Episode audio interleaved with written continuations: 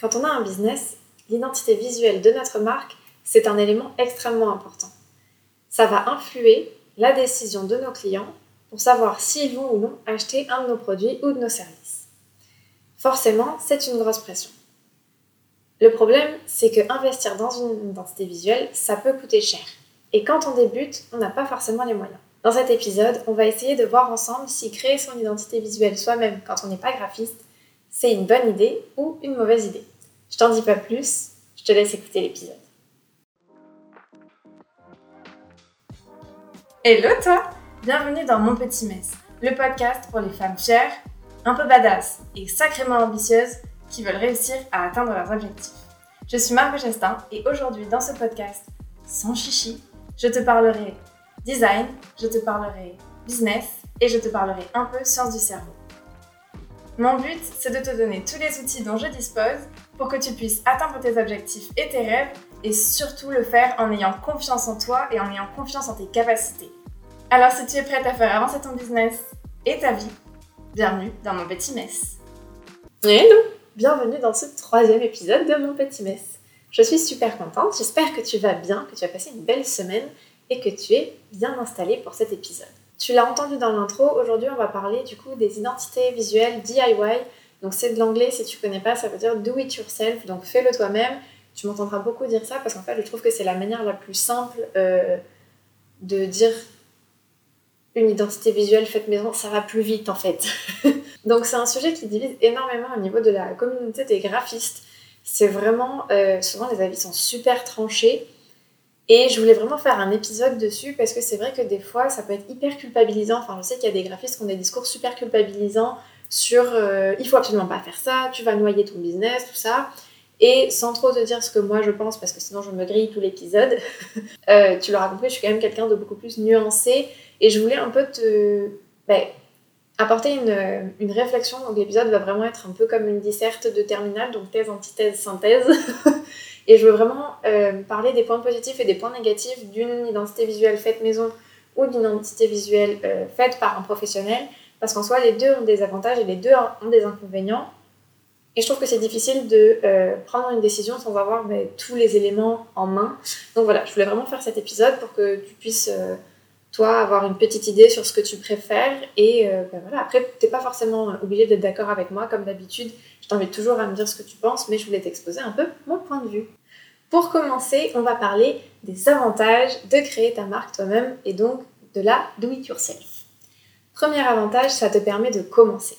On est d'accord que quand on lance une marque, il y a forcément des impératifs. Il y a des petits trucs à avoir comme euh, un nom d'entreprise, un service ou un produit. En général, ça aide. Si tu es en France, il faut que tu le déclares pour être dans la légalité. Après, tu fais ce que tu veux, mais moi, je te conseille de faire ça dans la légalité. Ça marche mieux.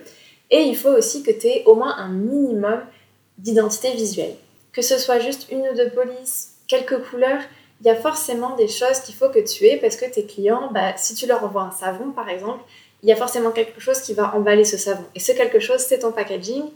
Et que tu le veuilles ou non, ça fait partie de ton identité visuelle. Donc quand tu commences, il faut que tu aies un minimum d'éléments. Si tu le fais toi-même, on est d'accord que tu contrôles quand est-ce que tu vas l'avoir et ça permet de peut-être aller un peu plus vite. Donc, je comprends que tu puisses vouloir le faire tout seul. Un autre avantage de réaliser son logo soi-même et son identité visuelle soi-même, c'est que ça ne coûte pas un rond. On est d'accord que si tu vas voir un graphiste, il est possible que tu aies à dépenser une somme plutôt conséquente.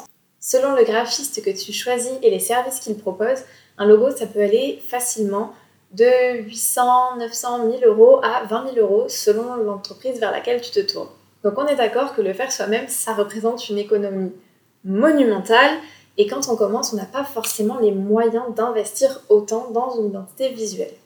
Si jamais tu es un étudiant ou si tu travailles et que tu veux juste lancer ton entreprise comme un side hustle, donc c'est vraiment comme un petit truc à côté et que tu veux ben, tester l'eau, on est d'accord que euh, ne pas investir une aussi grosse somme d'argent, ça peut être un peu euh, rassurant d'un certain côté parce qu'on se dit que si jamais son entreprise ne fonctionne pas, on n'a pas perdu trop d'argent.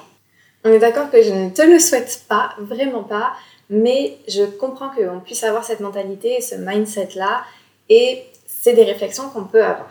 Donc, faire son logo soi-même, ça a un côté un peu rassurant et économique. Quand tu penses à ta marque, quand tu as visualisé ta marque, quand tu as créé ta marque, quand tu as créé ton entreprise, tu as forcément dans ta tête eu des images de logo, des images d'identité visuelle qui ont popé dans ta tête et qui te qui t'ont rappelé ce que tu voulais créer en fait. Alors que ce soit des grandes marques genre euh, Nike ou des plus petites marques à plus petite échelle, il y a forcément des marques dans lesquelles tu t'es reconnu et où tu t'es dit purée, c'est ça que je veux réussir à faire. Et au niveau du logo et de l'identité visuelle, forcément, tu as envie que ça ressemble à ce genre de choses et tu as probablement cet univers en tête. Si tu as des capacités graphiques et que tu connais un petit peu les logiciels, si tu fais ton logo toi-même, il y a de fortes chances qu'il correspondent exactement à ce que tu avais en tête. C'est souvent une inquiétude qu'on peut avoir quand on va travailler avec un graphiste. On a peur qu'il comprenne pas ce qu'on veut ou on a peur qu'il euh, soit pas tout à fait capable de représenter ce qu'on voulait. On a peur de repartir déçu. On a peur de ne pas pouvoir lui dire les choses et de ne pas savoir s'exprimer. C'est vrai que quand tu travailles avec un graphiste, forcément tu donnes une partie de toi à ce graphiste. Souvent, notre entreprise, c'est notre bébé, donc on est obligé de confier le bébé à quelqu'un d'autre et ce quelqu'un d'autre va devoir en faire quelque chose. Et ça peut être un peu inquiétant. Donc, quand tu fais ton logo toi-même, c'est clair que tu n'auras pas cette pression-là, entre guillemets, et c'est quelque chose qui va forcément correspondre à ce que tu avais en tête, dans la hauteur de tes capacités, forcément, parce que si tu connais pas trop bien les logiciels, ça va être un peu compliqué. Mais en théorie, le résultat, c'est quelque chose qui te plaira. Donc, il y a un côté, encore une fois, rassurant. Voilà en gros pour les avantages du logo Do It Yourself. C'est rassurant, on sait ce qu'on obtient et ça coûte pas un rond, ça permet de débuter et on est d'accord que ça fait pas énormément de points positifs, mais c'est des points positifs qui sont énormes et qui dans beaucoup de cas peuvent vraiment euh, faire pencher la balance d'un côté ou un autre. On va maintenant passer au point négatif de faire son logo soi-même et son identité visuelle soi-même. Le plus gros risque que tu cours quand tu fais ton identité visuelle toi-même, c'est qu'elle te desserve. On est d'accord qu'une identité visuelle, on l'a vu tout à l'heure, ça a beaucoup d'importance et ça va vraiment influencer ton client potentiel pour savoir s'il va acheter ou pas. Et il y a plein de petits éléments qui vont potentiellement jouer en ta défaveur si tu fais ton logo toi-même.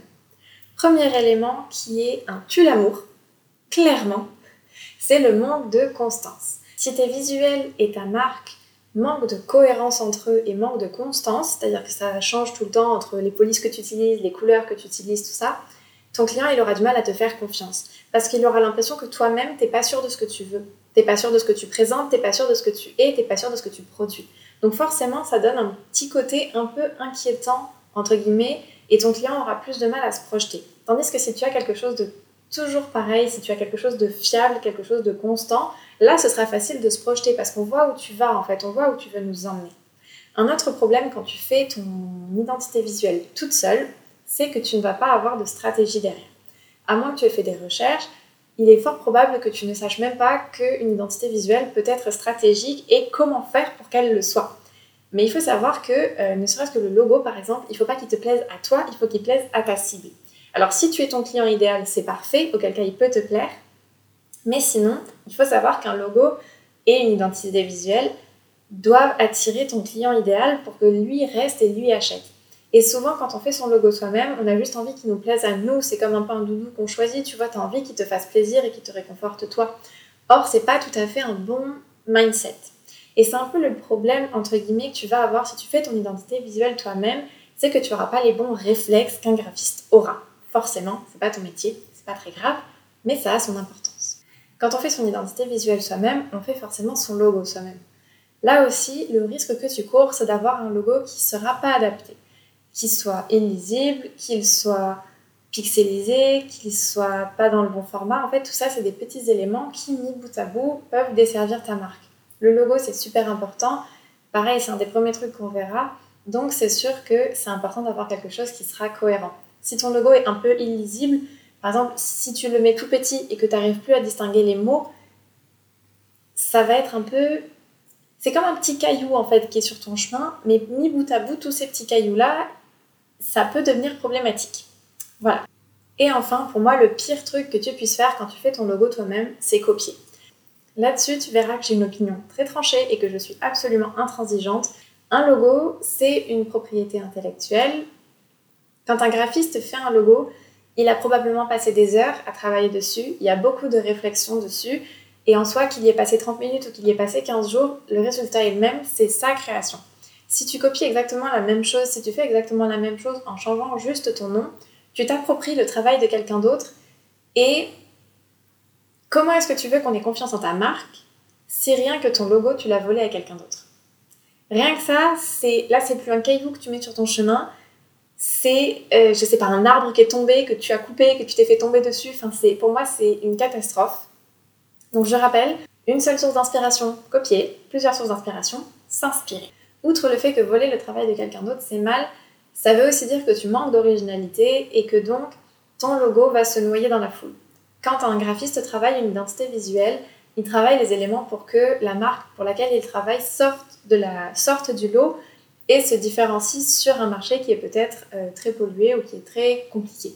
Si tu fais exactement la même chose que ton compétiteur ou que ta concurrence, en fait, ça veut dire que tu ne te différencies pas et donc tu te noies un peu et c'est pas très intéressant pour toi. Donc, outre le fait que tu es en train de faire quelque chose qui est vraiment horrible, tu ne te rends même pas service. Donc voilà, donc on a vu les points positifs et les points négatifs. Avant de te dire ce que je pense de faire son logo soi-même et mon opinion honnête, je voudrais quand même te donner une petite alternative. Si jamais tu n'as pas un énorme budget, mais que tu veux quand même une identité visuelle sur mesure ou en tout cas faite par un professionnel, sache qu'il existe des identités visuelles euh, semi-custom ou euh, pre-made en fait, ce sont des identités visuelles qui ont déjà été créées, donc il y a déjà les codes couleurs, les polices et euh, quelques éléments, les logos sont déjà faits et tu remplaces juste par ton nom d'entreprise. Ce sont en général des identités visuelles qui sont vendues en quelques exemplaires, ce qui explique pourquoi le prix est réduit. En fait, le graphiste les a fait une fois et soit les vend une seule fois, soit les vend à peu d'exemplaires. Mais ça peut être une alternative parce que c'est quand même beaucoup moins cher qu'une identité visuelle euh, complète et ça peut être un bon début. Pour les trouver, cherche simplement dans euh, Google euh, pre-made logo ou bien semi-custom branding et tu verras. J'ai pas la version française, je suis désolée, je saurais pas te le dire en français, mais en fait ce sont des identités visuelles déjà faites, enfin tu sais, modifiables. Je suis désolée de ne pas l'avoir en français, vraiment, je, ne trouve pas, je me creuse la tête, mais je ne trouve pas comment ça peut s'appeler. Mais bref, en tout cas, ce sont des, des identités visuelles qui, du coup, te coûteront moins cher, qui sont quand même faites par un graphiste et qui, du coup, auront la qualité et la cohérence euh, que tu peux attendre d'un travail avec un graphiste, mais pour un prix bien moins. Ça peut être une alternative intéressante pour toi, donc je voulais te le dire. Maintenant, passons à mon avis. Malgré le nombre de points négatifs que j'ai évoqués, pour moi, faire son identité visuelle soi-même, c'est pas forcément une mauvaise idée. Mais je mets quand même de grosses conditions. La première grosse condition, c'est que tu en aies les capacités.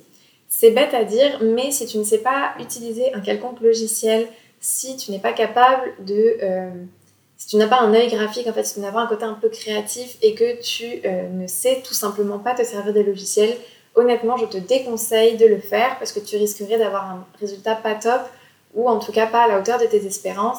Et outre le fait que tu serais un peu déçu toi-même, ça risque de repousser un peu ton client.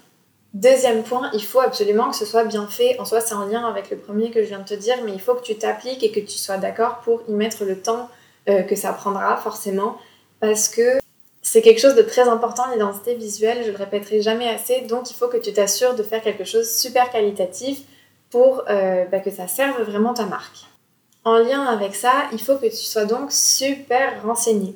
C'est-à-dire qu'il faut vraiment que tu saches exactement quoi inclure dans ton identité visuelle, euh, ce qui est important de faire, quels sont les formats pour les différents logos par exemple, quelles sont les déclinaisons à avoir, quelles sont les bases d'une identité visuelle, parce que grâce à tout ça, tu pourras être sûr d'avoir quelque chose qui te servira et pas euh, un caillou sur ton chemin.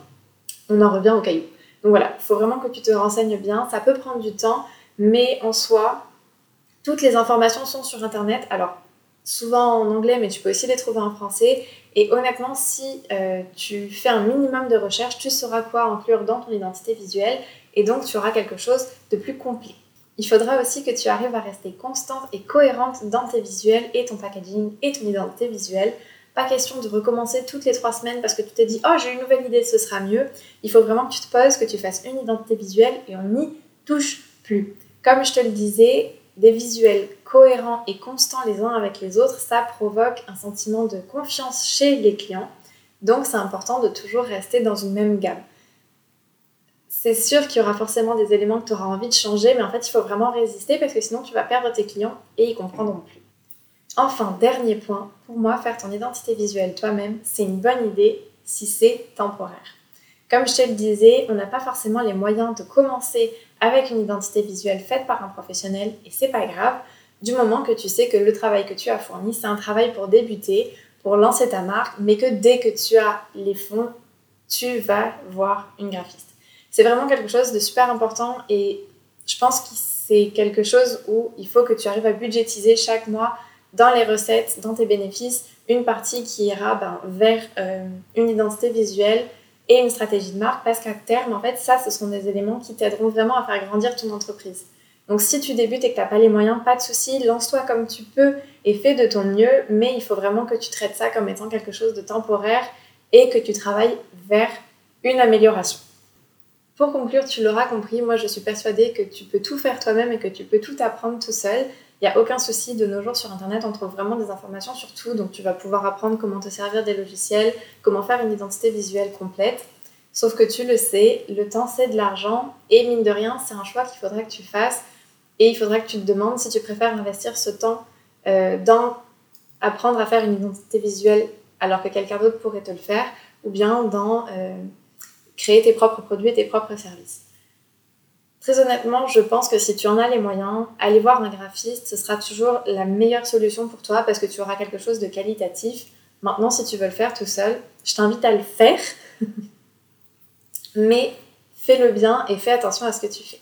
Si jamais tu as fait ton identité visuelle toi-même et que tu n'es pas trop sûr de la qualité de ton travail ou de s'il manque des éléments, sache que je propose des audits de marque. C'est un service que j'ai créé où j'analyse les éléments que tu as créés toi-même et je te donne mon avis sur ce que tu aurais pu mieux faire, sur ce que tu peux changer et sur ce qui te sert vraiment.